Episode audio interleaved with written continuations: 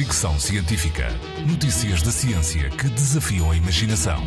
Com Isilda Sanches. Diz-se muitas vezes que o cérebro é como um computador, mas e se um computador fosse feito de matéria cerebral?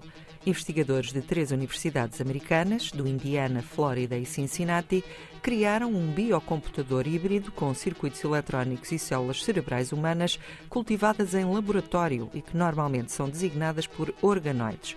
O objetivo do BrainAware, foi assim que foi batizado este computador híbrido, é construir uma ponte entre a inteligência artificial e os organoides e aproveitar a velocidade a que o cérebro humano processa informação consumindo pouca energia.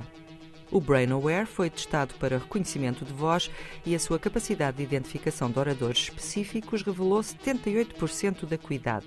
Segundo os cientistas, o sistema BrainAware é ligeiramente menos preciso do que sistemas de inteligência artificial só com hardware, mas significa um grande passo na arquitetura de computadores.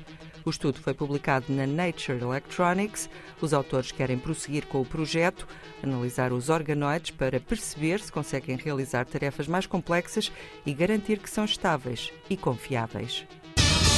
Fricção Científica.